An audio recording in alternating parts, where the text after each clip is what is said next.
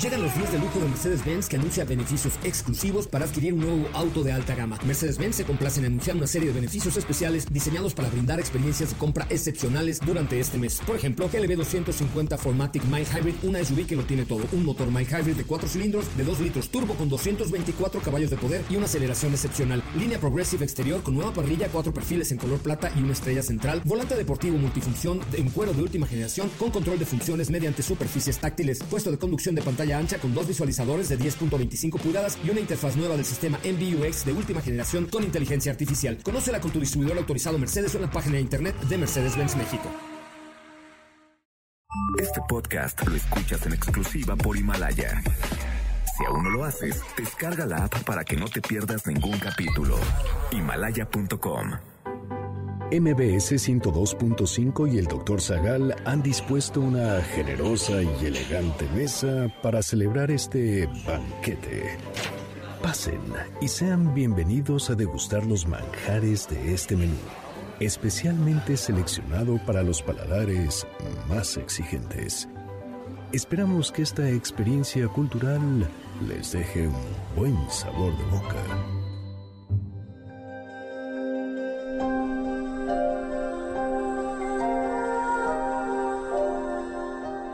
El huésped de Amparo Dávila? ¿La película El Castillo de la Pureza está basada en hechos reales? ¿Qué novela se inspiró en la noticia?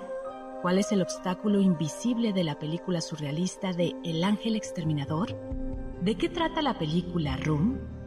¿Qué historias se desarrollan durante un encierro?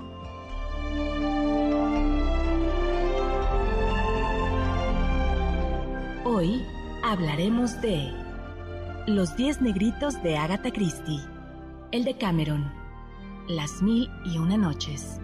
Casa Tomada. El origen de Frankenstein. La metamorfosis de Kafka. Y más sobre cuentos para el encierro.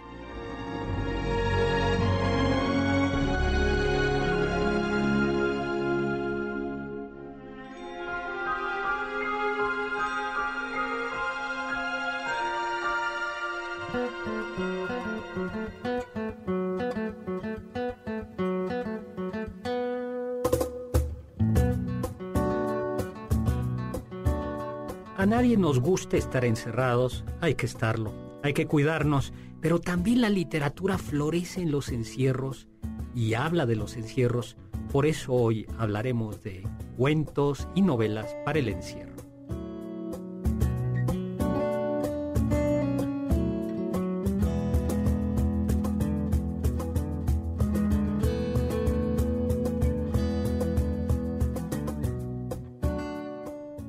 Soy Héctor Zagal, bienvenidos aquí a 102.5 FM, MBS, encantado de estar con ustedes. Soy Héctor Zagal, como todos los sábados a las 5 de la tarde, acompañado de la elegante y distinguida Carla Aguilar. Hola, ¿Qué tal, Carlita. doctor? Y acompañado del ni elegante ni distinguido Pero sobre todo muy apuesto. Alberto Domínguez. Ay, Alberto. Oye, eh, bueno, pues hoy tenemos un programa grabado porque hay que tomarse en serio esto de la contingencia De Susana académica, distancia. De Susana Sí, distancia. yo la verdad he sido muy feliz, doctor. ¿Ya vas a terminar tu tesis? Eh, justo por eso, porque ahora me puedo dedicar a la vida intelectual, puedo dedicarme a, a leer literatura, estoy acabo de terminar la fundación de Isaac Asimov, por ejemplo. Y, y, y sí, estoy leyendo el gran comentario al de Ánima de Averroes, por ejemplo, que es un libro muy extenso y que justo necesitaba este descanso en casa para poder leerlo. Me parece muy bien. ¿Tú qué estás haciendo, Carla? Yo estoy dibujando, hace mucho que no dibujaba, entonces estoy aprovechando mi tiempo en eso. Yo estoy aprendiendo a tejer con ganchillo. Ay, qué bonito. Es No, bueno no es- para el Alzheimer, doctor. No, eh, yo estoy todavía he tenido que hacer algunas grabaciones fuera eh, porque la televisión eh, y los invito a verme en- a ver el programa El Gabinete del Doctor Zagal en Canal 22 todavía requiere alguna grabación por ahí ya mínima y en situaciones muy controladas y alguna cosa aquí que tenemos que venir a dar noticias hablar a MBS pero em, pues vamos a hablar Doctor, sobre el, el menú de hoy, doctor, el menú de hoy. eh, Alberto Ay, Domínguez, ¿qué nos vas a servir hoy? Para el día de hoy les tengo preparado un montón de comida instantánea, palomitas, papas y refrescos, sopa de esa instantánea, eh, macarrones con quesos instantáneos, carne instantánea, tocino instantáneo. Porque pues es lo que hay en el súper y lo más fácil para nosotros que no sabemos cocinar, Oye, doctor. yo me di cuenta que vivo en una colonia fifi. ¿Cómo se dio cuenta, doctor? Porque llegué al supermercado y entonces, digo, compré, tenía que comprar una medicina, fui a comprar la medicina a la farmacia y dije, por pura curiosidad, voy a ver la sección de atunes. Estaban llenas. Entonces, no, lo sorprendente es que la... Ya no había. Toda, no, toda la sección de anchoas y atún español Ujú. de 75 Ah, o pesos sea, lo fino. estaba vacío. Pero en cambio estaba lleno, había montones de todos estos atunes de 25 pesos, de 15 Sí, pesos sí, la sí. lata, pero había, o sea, ¿qué se te antoja? 300 latas de atún corriente, ¿no? Y en cambio, y además aparecía en, en la bandeja eh, de los atunes españoles y de las mejillones y todos los, los productos, la latería española, este producto está agotado. Dices, No, No. puede ser. A mí me dio mucha tristeza porque justo a- a, mí lo que me tocó ver en el súper es que las sopas instantáneas estaban, estaban agotadas y las, y las de pasta no. Entonces Así es. parece ser que en mi colonia la gente no sabe cocinar. Bueno, en la mía igual, en la mía igual. Lo que estaba era el fri- frijol, arroz, Ajá. sopas normales, están, Es lo que uno necesita, ¿no? pero las instantáneas eran las vacías. Y descubrí que a la gente de cierta marca de latas no le gusta el caldo de red de esa lata, ni la sopa de cebolla de esa lata, ni la sopa de tortilla, porque se habían acabado las cremas de... Las de las de todas- Y esas no. Pero quedamos que no íbamos a hablar de esto. Vamos a hablar de cuentos para el encierro, ¿no? Sí. Les voy a... eh, que son historias o... Hay una historia muy, muy chistosa. Bueno, no es chistosa. Es de Agatha Christie. Tiene un título, el título en inglés se lo cambiaron, pero el título eh, original era Ten Little Niggers, en Oh. inglés de Agatha Christie. Bueno, para nosotros sí podemos decir negro, ¿no, Sí, doctor? y por eso se conoce como Días Negritos, que fue publicada, eh, fue p- el 6 de noviembre de 1939. Luego en inglés se publicó, en inglés de Estados Unidos, así como And Then There Were None, o también como Ten Little Indians. Y, Ah, y la idea es, eh, el juez Lawrence y otras personas reciben una carta muy interesante de una persona que los conoció en un viaje, invitándolos a pasar eh, unas maravillosas vacaciones en una isla que se llama la Isla del Negro, así se llama, ¿no? En la costa inglesa por la región del Dev- de Devon. Eh, la invitación es sumamente ¿Por dónde está, doctor Devon? Yo tengo muy mala geografía. Pues yo tampoco sé, fíjate. No sé si es hacia el Canal de la Mancha o hacia... ¿Que nos lo manden por Irlanda. Twitter o qué? Pues que nos lo mandan. Ah, porque eso sí, vamos Claro. a estar, eh, sí estamos, no estamos en vivo, pero el Estamos en Twitter, yo- Twitter. Sí, estamos en Twitter, que yo lo a estar estoy ahí al atendiendo. pendiente. eh, nos lo manden. Y bueno, pues cada uno, eh, hay un millonario norteamericano que tiene una super, que es el señor Owen, eh, y la señora Owen, una super mansión. Entonces ofrecen eh, a ocho personas una maravillosas vacaciones. Le dicen, esta es una mansión, una casa extraordinaria, pueden, vengan aquí y pasen un, un tiempito con nosotros. Al llegar, este, se encuentran con que el señor y la señora Owen no están, pero están el señor y la señora Rogers, que son el mayordomo y la cocinera respectivamente, y que en suma, en total suman 10 personas. Resulta que el mayordomo y la y la ama de llaves no conocen a los dueños. Suena que van a aparecer fantasmas pronto, doctor. Bueno, y hay en la mesa del comedor 10 eh, estatuas de porcelana de negritos. Y en la mesa oyen una grabación donde alguien los acusa. Todos los que están aquí han cometido un crimen. Sobres. Y entonces poco a poco van muriendo. Y por Uy. eso, por eso es... eh, Y al final quedó ninguno, ¿no? le- Ah, bueno, pues hablando de novelas de encierro y tal, me acordé de la obra de teatro de Sartre, a, puerta cerrada. Que justo el inicio de la obra de teatro es que se llegan, se mueren, llegan al infierno y, ¿Y les dónde? dicen que están en el infierno. Entonces la discusión es por qué estamos aquí. Exacto. Sí, porque son tres, ¿no? Son dos mujeres, un hombre y la pregunta es, Ajá. ¿por qué estamos aquí? ¿Por qué contigo? ¿Acaso nos conocemos? ¿Nos conocimos? ¿Tenemos algo en común? Que resulta que no tienen nada en común. Uno está ahí por traidor. Primero dice que porque trataba mal a su esposa y luego que por traidor. Otra porque dejó caer a su niño desde un edificio. Y la otra no me acuerdo a quién mató. Y es en esta puerta cerrada es donde aparece la famosa expresión El, El infierno. infierno no son son los otros. porque en realidad, bueno, aparece un primer personaje que es un mayordomo, ¿no? Que los deja. Y es que lo que descubren es que tienen que convivir con ellos. Sí, es espectacular el... Y ese es el infierno, ¿no? Ajá. Que necesito del otro para sentir que existo. Pero No, al mismo tiempo lo odias, ¿no? Claro, ¿por qué? Porque es un ojo que te está oprimiendo todo el Y es tiempo. que en la obra de teatro el, el traidor quiere ser reconocido como alguien redimido. Todos quieren redimirse en los otros, pero nadie quiere perdonar a los otros. Porque todos son criminales. Entonces nadie está dispuesto a redimir el pasado del otro. Y yo necesito del otro para obtener ese perdón. Pero en el infierno nadie me quiere perdonar. Pues aquí en este cuento, en el de Diez Negritos, lo que comienza, que es una estructura que se ha utilizado después en muchas películas, es comienza a ver muertos. Alguien está matando eh, a los a los supuestos asesinos o a los criminales y quién es el que mata. Tan, tan, tan. Eso es importantísimo. Suena como juego de campamento de niños, ¿no? Mm, bueno, más o menos. Oye, pues ya tenemos dos novelas de encierro, ¿no? Y una, no- una de, bueno, una obra de teatro y una novela, ¿no? Y yo creo que el clásico del encierro es el de Camerón.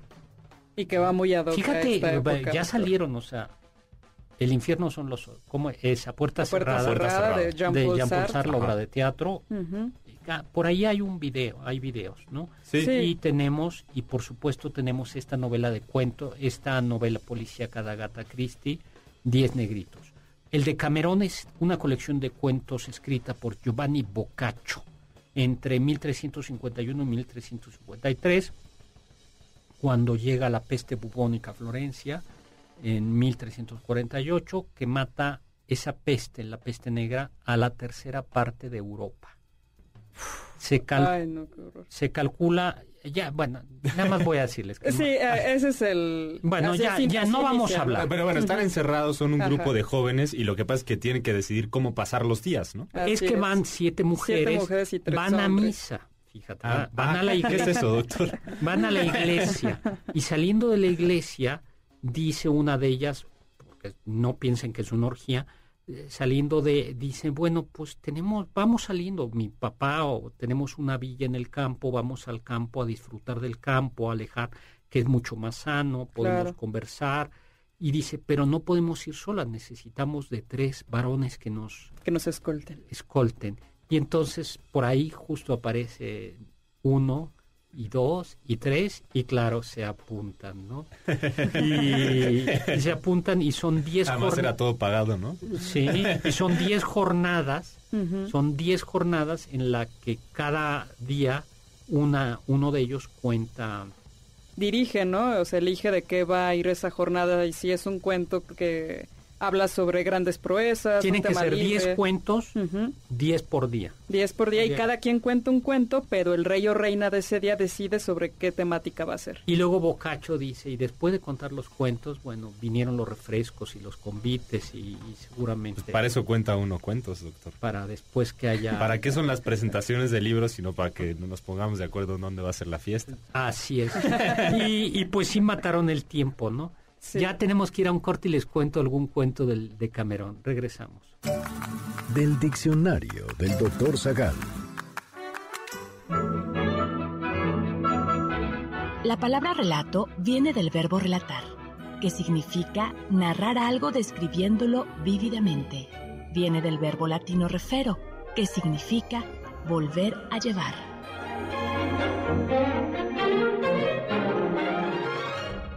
Ponte en contacto con nosotros en nuestra página de Facebook www.facebook.com Diagonal Doctor Zagal. ¿Quieren contactar a los ayudantes del chef? Pueden escribirles en Twitter, arroba Carla Paola, AB.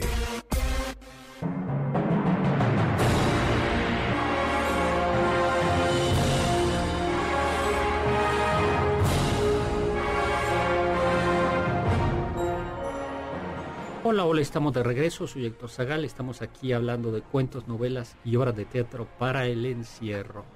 Estábamos hablando de Boccaccio. Por cierto, hay película de Pasolini. Yo como soy una persona muy decente no la recomiendo. No, la y recomendar cualquier cosa de Pasolini es difícil. Bueno, la mejor recomendación es la prohibición, ¿no? no, eso ¿No? tú porque ah. vas por el mal camino. Algún hay dos cuentos del Boccaccio. Es muy curioso porque por un lado es pícaro, hay bastante erotismo. Por otro lado, es muy crítico con la iglesia, pero al mismo tiempo es también muy cristiano. Voy a contar dos. Uno de ellos es una persona que lleva una vida disipada, así como la de Alberto No, yo ya no, yo ya me contengo. No es que sea virtuoso, no siento placer, pero, pero me restringo a mí mismo. Ya te autorregulas. pues algo así. Pues resulta que este hombre eh, va a trabajar, va a visitar a otra persona y se enferma y se está muriendo. Y entonces el amigo le dice, oye, pero tenemos un problema porque no te vas a confesar, todo el mundo sabe que eres, llevas una vida disipada y si te mueres aquí, ¿qué voy a hacer aquí yo con un... No te voy a poder enterrar cristianamente y eso me plantea un problema técnico. dice, no te apures, no te apures. Eh, tráeme un confesor, pero ¿a poco tú? No, yo no creo en eso, pero trae. Y entonces hace una falsa confesión y, y ¿cómo que excelente? Ah. confiesa diciendo, me acuso de que soy un hombre eh, que se dedica a la gula. Uno, porque uno siempre puede confesar su falta de fe, ¿no? No, no, sí, pero entonces, no, pero es lo que hace mentir y dice, por ejemplo, durante la cuaresma no tomo más que un vaso de agua a la semana y el viernes que tomo tantita agua, lo hago con mucha gula, o sea, fingiendo que es un gran santo. Y muere y comienza a correr la fama de que es un gran santo. Excelente. Y otra es una burla. Y otra es un cristiano que intenta convertir a un judío al cristianismo, al catolicismo, y el judío le dice, juega, pero antes voy de peregrinación a Roma. Y el católico dice, pues ya, se arruinó todo porque va a haber la Roma de los cardenales, de los obispos, de los papas. este, y el judío regresa a Roma y se convierte, se hace católico. y el judío le pregunta, pasado tiempo el católico dice, oye amigo, aquí entre nos, ¿cómo después de ver Roma te convertiste? Y el, y el judío converso le dice, porque después de ver Roma me quedó muy claro que la iglesia, la única manera de que fuera de Dios, eh, era, era de Dios porque de otra manera con esos ministros este, depravados, lujuriosos y arrogantes, otra institución hubiera desaparecido. Entonces, que la iglesia haya podido sobrevivir a pesar de los, de los católicos de sus dirigentes es la mejor manera de demostrar que, Dios existe. Que, eso es muy bíblico incluso, claro, ¿no? Por eso les decía... Es decir, Yahvé elige a Israel, Israel es un pueblo negligente y a pesar de su negligencia no cae porque está guiado por la mano de Dios. Exactamente. Por eso esa es la, por eso Boccaccio, tú tenías algún otro, le decía que por un lado puede ser erótico y irreverente, pero por otro lado termina siendo también, al fin y al cabo Boccaccio no era ateo, era católico. Claro, y a ver, en la película de Pasolini elige los cuentos más eróticos, pero hay uno que está chistoso, se llama El cocinero Chichibio, y Chichibio recibe de su señor currado una grulla que había casado y le dice, quiero que me la prepares muy bien porque esta noche voy a tener un banquete y él está preparando y llega una chica muy guapa llamada Bruneta que pues lo empieza ya a seducir para que le dé un muslito, ¿no? Y entonces él termina cayendo y cuando sirven el banquete, Currado le dice a Chichibio pues que le falta un muslo, ¿no? Que dónde está, que si se lo comió o a quién se lo vendió. Y él le dice, mi señor, pero las grullas solamente tienen una pata. Entonces a la mañana siguiente, Currado y Chichibio van al lago para eh, probar que de hecho no, que tienen dos patas. Pero para buena suerte de Chichibio, cuando llegan están dormidas y las grullas duermen dormidas con una pata nada más. Sin embargo, al escuchar a los caballos, despiertan y sacan la otra pata y entonces Currado le dice, ¿qué tienes que decir ante esto? ¿No? Ya viste que tienen dos patas y no una Y entonces Chichibio le dice, pero mi señor, es que si ayer hubiera espantado a la grulla que le cociné, le hubiera salido la otra pata. Qué bueno, está muy Eso está muy chistoso. bueno. Es- es- está- está- y, y no, está- y no tiene el erotismo de los demás. La- pero lean el de Cameron, tiene cosas la muy divertidas. sí, es que la, la cazó dormida, ¿no? Exacto, si le hubiera asustado, le hubiera salido la otra pata. Las mil y una noches, ¿no? Es una recopilación medieval de cuentos tradicionales del Oriente muchísimo. Medio, ¿no? Eh, se basa en historias de un antiguo libro persa llamado Mil Leyendas. Es- según yo, el manuscrito más original que tenemos es en árabe. Es decir, lo más, lo más seguro es que provengan de una tradición persa, india, pero el- el, manuscrito más antiguo escrito que tenemos es árabe, que es como del siglo IX. Y que recoge en realidad cuentos, incluso algunos de ellos vienen de China, ¿no? Eso no sé exactamente, doctor. Sí. Sé que, sé que después de pasar por los árabes, hubo después una tradición turca y luego una tradición egipcia. que- y que todos los fueron incluyendo en parte de los manuscritos. ¿no? En, Sí. en esta tradición está, por ejemplo, en egipcia, Aladino y... No me acuerdo quién más. Y en la turca está, por ejemplo, el cuento de Simbad. Sí, Au. Sí, el- lo, lo más probable es que sea eso, cuentos de una larga tradición que se fueron Que se fueron añadiendo, ¿no? A lo, añadiendo a lo India, largo de los Persia. Siria, China, Egipto, ¿no? Pero en efecto, Hay, hay un cuento que en especial sucede en cuento la historia, Ah, perdón, sí. la, la historia principal. La historia principal es sobre Sherizada, que es el marco de los demás relatos, Claro. ¿no? Eh, aunque parece que fue agregada en el siglo XIV para servir de marco narrativo, ¿no? Eh, ¿Cuál es la historia de Sherizada? El primer relato cuenta la historia de un rey que al morir deja su reino a su hijo Shariar. Y este es. le da a su hermano Shazamán un reino también. Pero ambos sufren traiciones de sus esposas y eso lleva a Shariar y a Shazamán a decir todas las mujeres son infieles. Y por tanto, eh, Shariar le ordena a su visir que todas las noches le consiga una esposa a la cual ordena matar a la mañana siguiente después de haber pasado la noche. Así ya no le puede ser infiel. Exactamente. Es que también como las descubren la infidelidad aún especialmente es con los esclavos cuando sale el, el esposo. Es cuando llega un punto en que hacen como que se van, pero no se van, y todos los esclavos suben a las alcobas de las princesas. Por eso, por, e- pero no eran eunucos. No, justo los eunucos estaban en las alcobas, los que subían eran los que trabajaban fuera. Ah. Ajá. Bueno, pues resulta que al final eh, termina la pobre Sherizada, que es hija del visir, entrando a... Pues sí, a la habitación, A la para pasar una noche con el rey. Pero como Sherizada ya sabe qué es, cuál es su Destino. suerte, comienza a contarle. Hay, por cierto, una obra de Rimsky-Korsakov musical, eh, basa- así se llama Sherizada. Y eh, Sherizada comienza a contar un cuento, pero no le da el final. Y hasta el día y entonces el Lo corta cuando ya está amaneciendo, ¿no? Y le dice, la a la noche siguiente voy a continuar con él. y así y entonces a la noche siguiente le cuenta el final, pero le comienza a contar otro cuento. Y así mil noches hasta que al final Al final la él se convence que las mujeres no son tan malas y se casa con ella, ¿no? sí, No, no sé si, no recuerdo el final, la verdad. sí, no le perdona la Sí, vida. pero sí la indulta, ajá. Sí, la, Sí. la indulta y colorín colorado. Pero lo importante son los cuentos. Ahora sí, cuéntanos un cuento. Yo intenté hacer el ejercicio de leer una noche cada noche. No se puede, doctor, porque sí son intrigantes. Sí me llegó a quitar el sueño y sí tuve que seguir a- hasta terminar. Y uno se tiene que parar para eso a la mitad de un relato por noche. Es decir, los cuentos terminan... En una noche suele suceder que termina un cuento y empieza otro. Para que se acabe esa noche en el, en el momento del suspenso. Ay, Y- a ver, cuenta uno. Uno es, por ejemplo, sucede en interiores específicamente, es el portero y las tres mujeres, que es simplemente un portero que está haciendo su trabajo, se acerca a tocar una casa y las tres mujeres lo reciben y- muy hospitalariamente. Luego se pone erótico el asunto. Y, y la historia, son muchos capítulos, la historia son cómo llegan después de él dos vagabundos más y cada noche van contando los vagabundos su propia historia. Es- son varias historias dentro de esta historia. Y, y al final pues ya hacen, hacen un, un festín digno de envidiarse. ¿Algún cuento, eh, qué otro cuento de, Sheri- de las mil y una noches te gusta?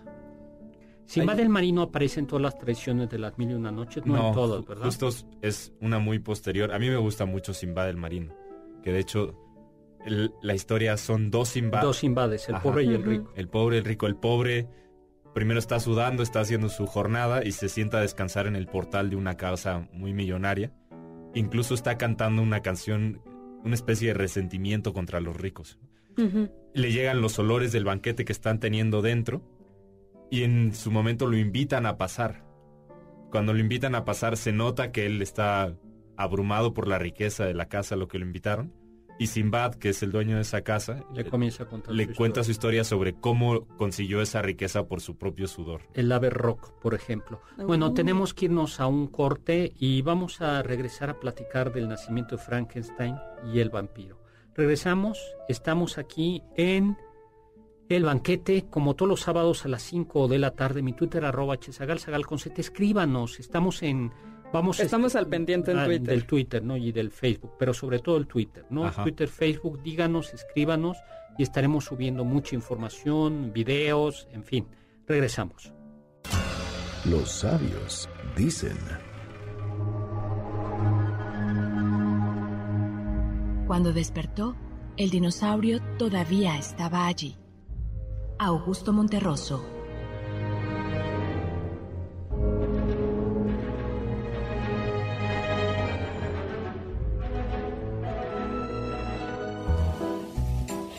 ¿Están disfrutando el menú?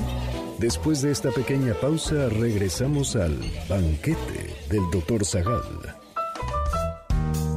¿Tienen algún comentario? Pueden contactar al chef principal, el Dr. Zagal, en Twitter, arroba hzagal.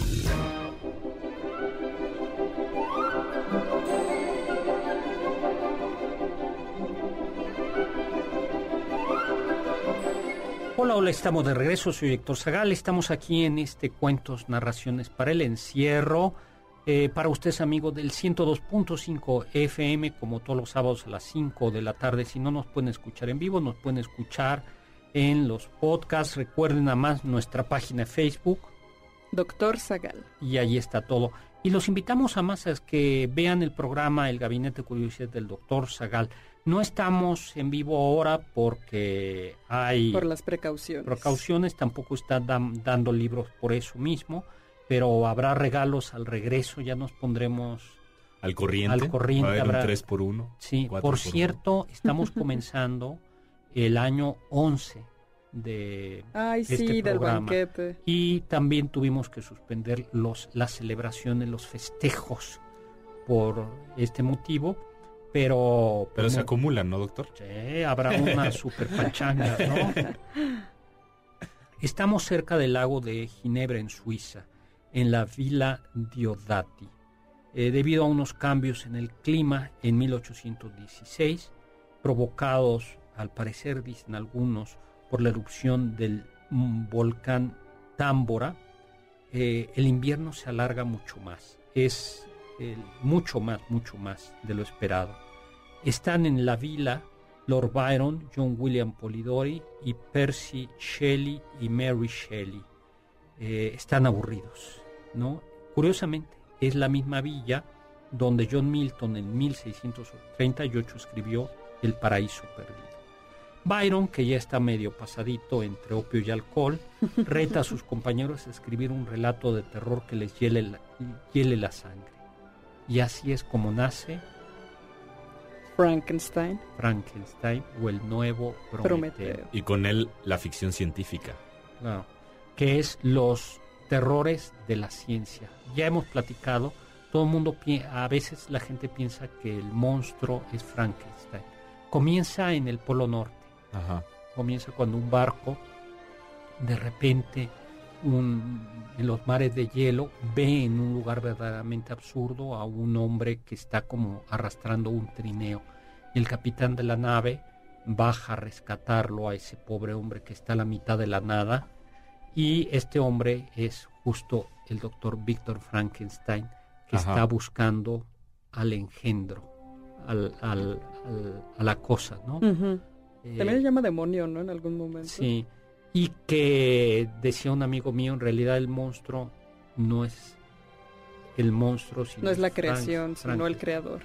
Y se llama el nuevo Prometeo en buena medida porque Prometeo prometió, Prometeo prometió, porque Prometeo vino a salvar a los hombres y este Frankenstein, el doctor Frankenstein, se presenta a sí mismo como el hombre que gracias a la electricidad eran momentos en los que se acababa de Ah, sí, descubrir. ¿Se acuerdan del experimento de Galvani? Galvani descubre, primero accidentalmente y luego ya programáticamente, que la electricidad puede hacer que las ancas de rana se muevan.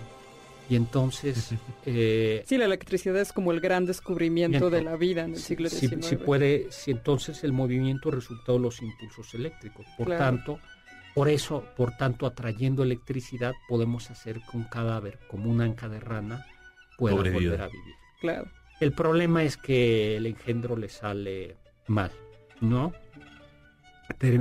Le sale mal porque, pues, porque no es un ser humano propiamente hablando y se termina volteando contra él mismo. ¿no? Y el otro cuento. Además, es muy triste porque parece que para entonces esta Mary Shelley había perdido a su primera hija, había vivido apenas unos días y entonces esta idea quizás de la muerte de su hija y apenas había nacido otro hijo inspiró a, a esto. ¿Qué pasaría si pudiéramos regresar un cadáver a la vida? Qué duro, ¿no? Sí. Y el otro eh, de Polidori es El vampiro, que luego fue publicado en 1819, que es, yo creo que la novela fundacional de los vampiros. Es dos mucha eh, un noble conoce a otra persona.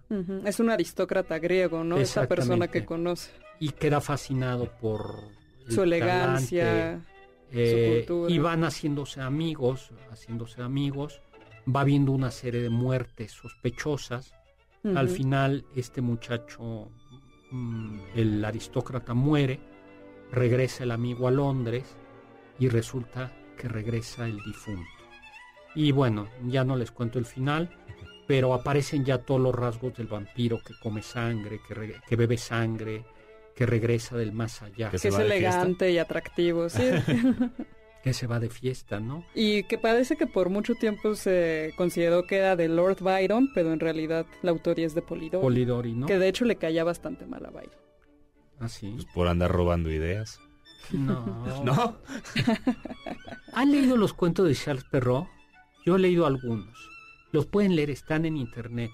No voy a más. Son, le da forma a los cuentos clásicos. La Bella Durmiente, Caperucita Roja, Barba Azul, El Gato con Botas, Cenicienta, Pulgarcito.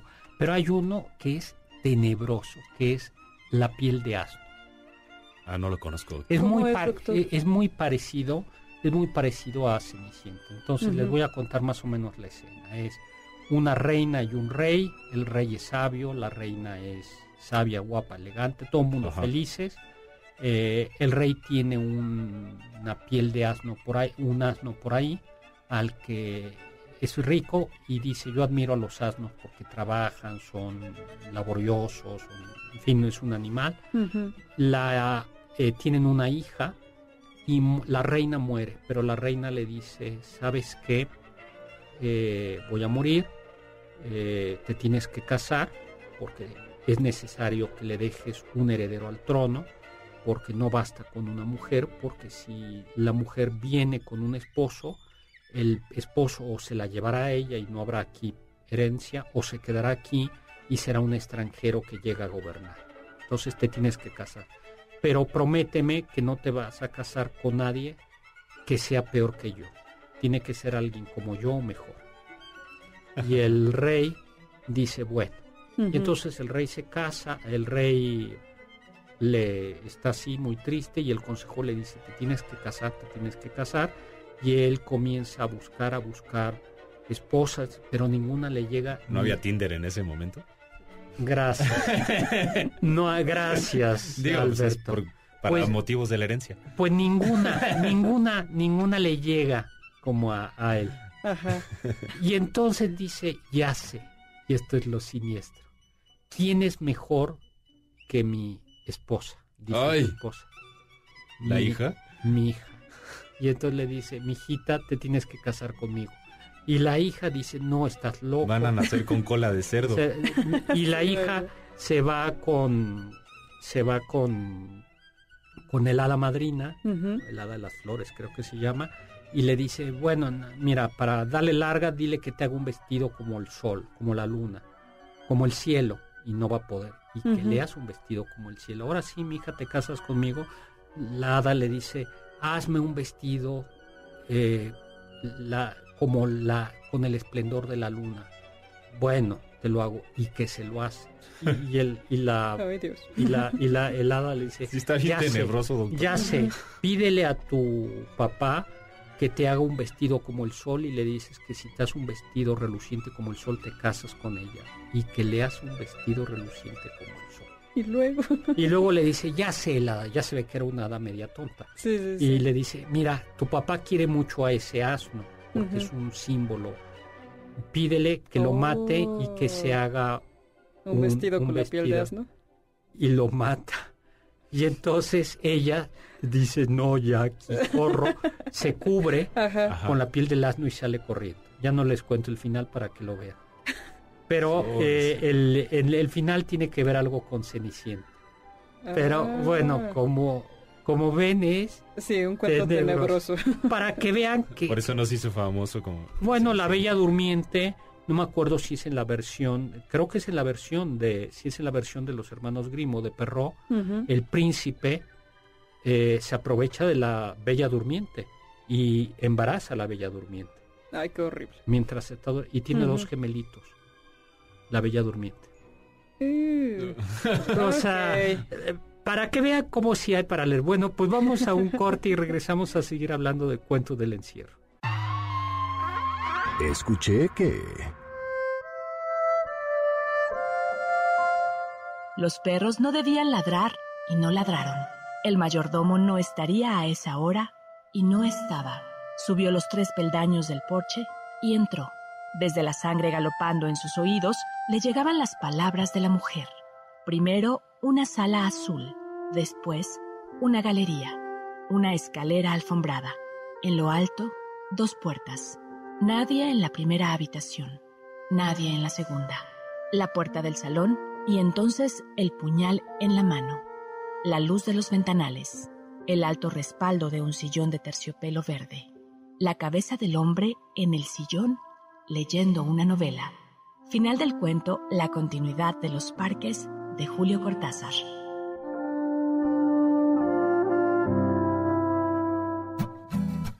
¿Faltaste a alguno de nuestros banquetes? ¿Quieres volver a degustar algún platillo? Escucha el podcast en www.mbsnoticias.com. ¿Listos para el siguiente platillo? Quédense con nosotros, pues aún queda mucho por picar y la promesa de postre. Hay quien dice que... El cuento más corto en español tiene solo cuatro palabras y su autor es el mexicano Luis Felipe Lomelí. Se llama El emigrante y dice así. ¿Olvida usted algo? Ojalá.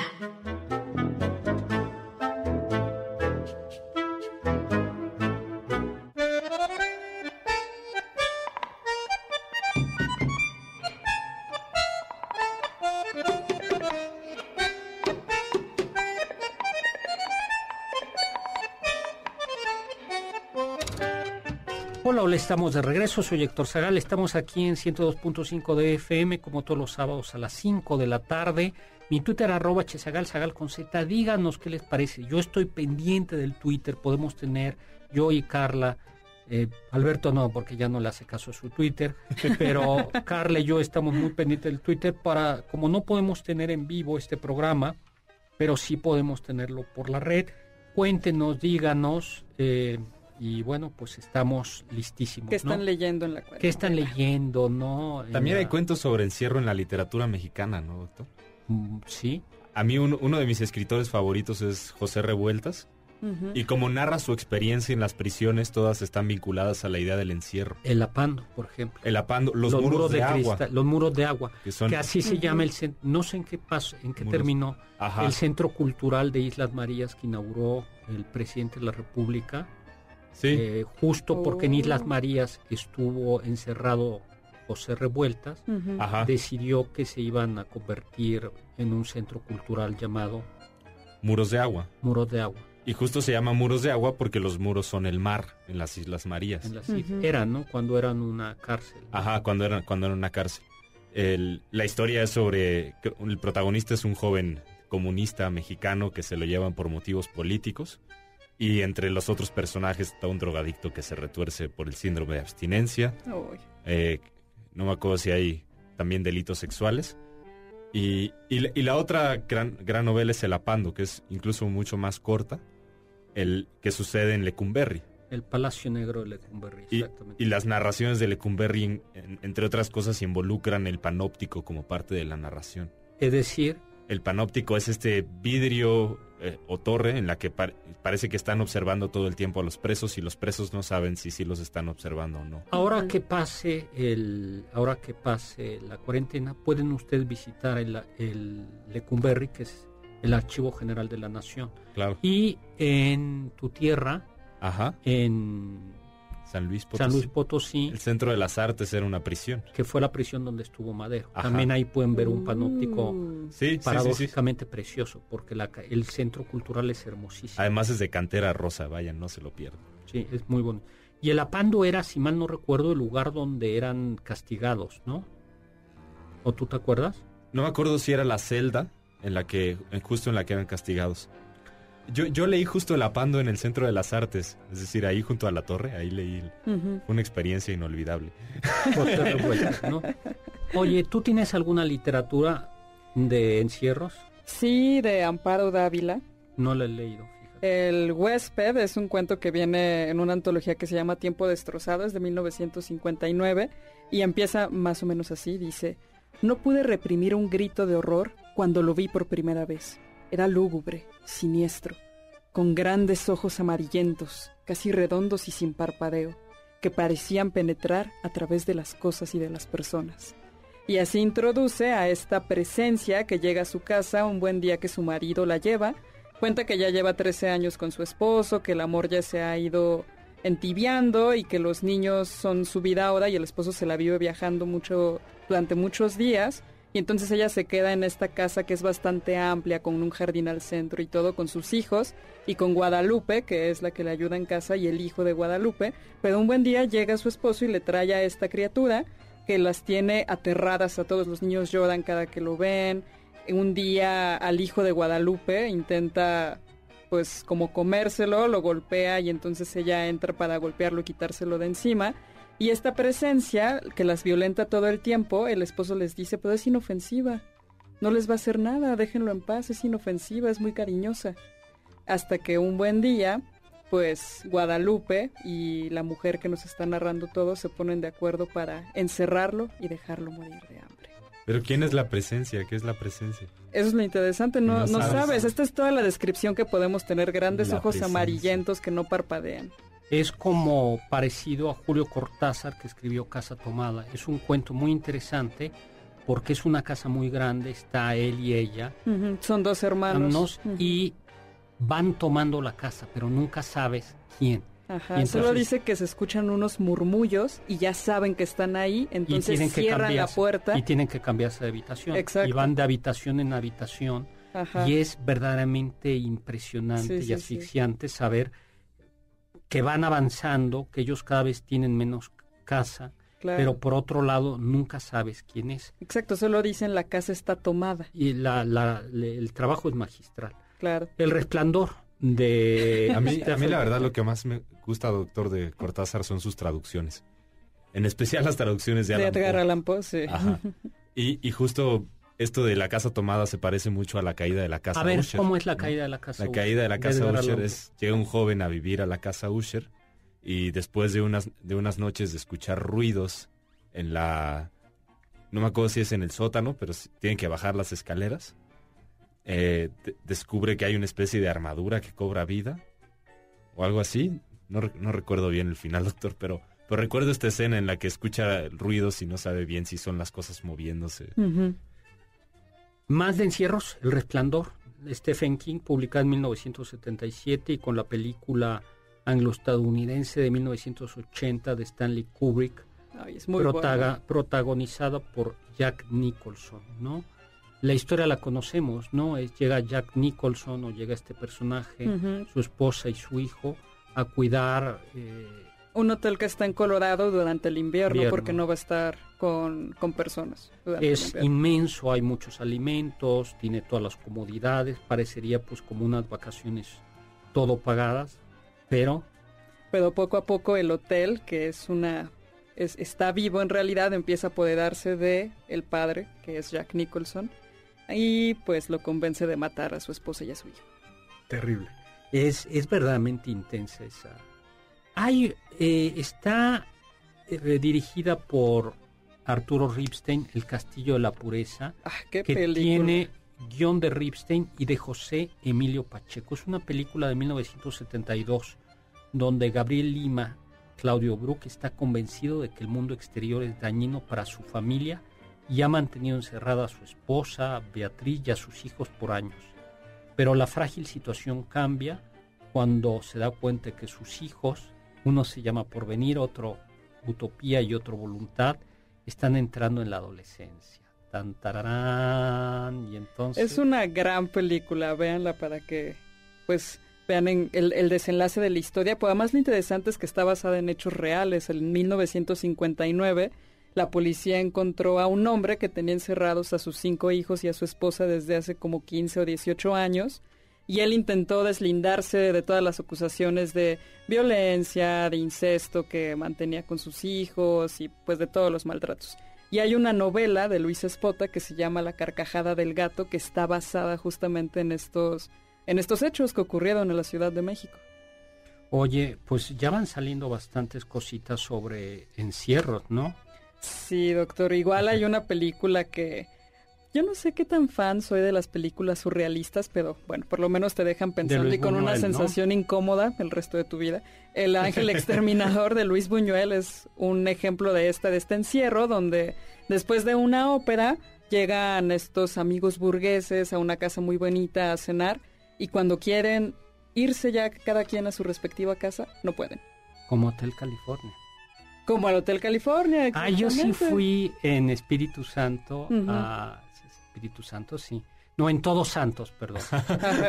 No. ¿Cómo que fue en. Espíritu Santo? No, Suenan a poderes mayores. no, es que hay una isla que es Espíritu Santo. Sí hay un lugar que se Ya. llama Espíritu Santo. Fui a Todos Santos, en Baja California Sur, a lo que algunos dicen que es el Hotel California. Este, qué gran canción, aunque ya está sí, es muy. Choteada. choteada, como se dice, sigue siendo una, una, Sí, una super canción. una super canción. ¿Qué otras cosas tenemos sobre encierros? Una película de 2015, doctor, se llama La Habitación. No la he visto. Recuerdo que me dejó especialmente impactado. Es, eh, narra la vida de un niño que por diversas condiciones tuvo que pasar toda su vida desde, desde bebé en, un, en una habitación, en un solo cuarto. Y a mí lo que me parece más impresionante es el juego cinematográfico con el que logran hacer que parezca que la habitación es el mundo. Como si el sol saliera por la ventana de la habitación y se metiera y, y- y ahí se acabara. Esos fueran los confines del mundo. De tal modo que abajo de la cama es todo una región, en, en el escritorio es una región más, ¿no? Y me, me parece maravilloso ese, ese juego de cámaras. Oye, y la metamorfosis de Frank Kafka. Ah, por supuesto. Claro, eh, eh, yo tuve la oportunidad de estar en Praga y la verdad es que sí me emocionó Sí, estar en, divertido. en- en Praga, donde se estrenó también Don Giovanni de Mozart. Pero bueno, la metamorfosis, el joven que amanece convertido un día, Un día en- después de un turbulento sueño, Gregorio Samsa despertó convertido en un gigante escarabajo. y todo sucede en su habitación, Exacto. porque no lo dejan salir. Y cuando sale lo golpean. Pues sí, tú qué harías con un gran escarabajo del tamaño. Ay, no lo sé. Abrácenlo, no le claven manzanas en la espalda. Sí. que además se le No. echa a perder, ¿no? Sí, Sí, no se la puede quitar, queda incrustada y se le empieza a infectar. Ay, pobre. algunos Ay, sí, dicen es una novela tan desgarradora. algunos dicen que conforme avance el insecto por las paredes de la habitación deja un rastro de baba. Algunos dicen que era una metáfora de la, de la tinta sobre el papel de la escritura de Kafka. No, eso es demasiado. El Pero sí está súper triste esa historia, pero léanla, es muy, muy buena. El péndulo y el pozo de Edgar Allan Poe. A ese no lo he leído, doctor. Bueno, es, es supuestamente las torturas de la Santa Inquisición en una ciudad española y justo el tema es el péndulo y el pozo y las torturas y es agobiante. Bueno, pues se nos acabó el tiempo, como ven hay mucha literatura de encierros. Eh, yo, no, yo digo que las pueden leer. Si no les agobia, léanlas y si no, lean otras cosas, hay muchísimo que leer. Recuerden mi Twitter arroba hzagal, eh, zagal con z. Eh, muchísimas gracias. Eh, nos pueden, recuerden nuestra página web es wm, www.mbsnoticias.com. Eh, muchísimas gracias a Juan Carlos Castillo en producción, a Carla Aguilar en producción. Gracias. Y los dejamos con el siguiente programa, Balones al Aire, con Eduardo Chabot y todo su equipo, pero sobre todo lo dejamos con Immanuel Kant, que dice, sapere aude, atrévete a saber.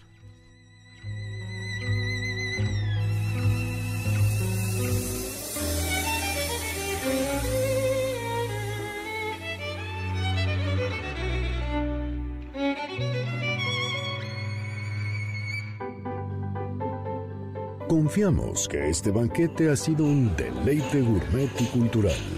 Gracias por escucharnos y los esperamos el próximo sábado con una deliciosa receta que seguro será de su agrado. MBS 102.5. Estamos contigo. Este podcast lo escuchas en exclusiva por Himalaya. Si aún no lo haces, descarga la app para que no te pierdas ningún capítulo. Himalaya.com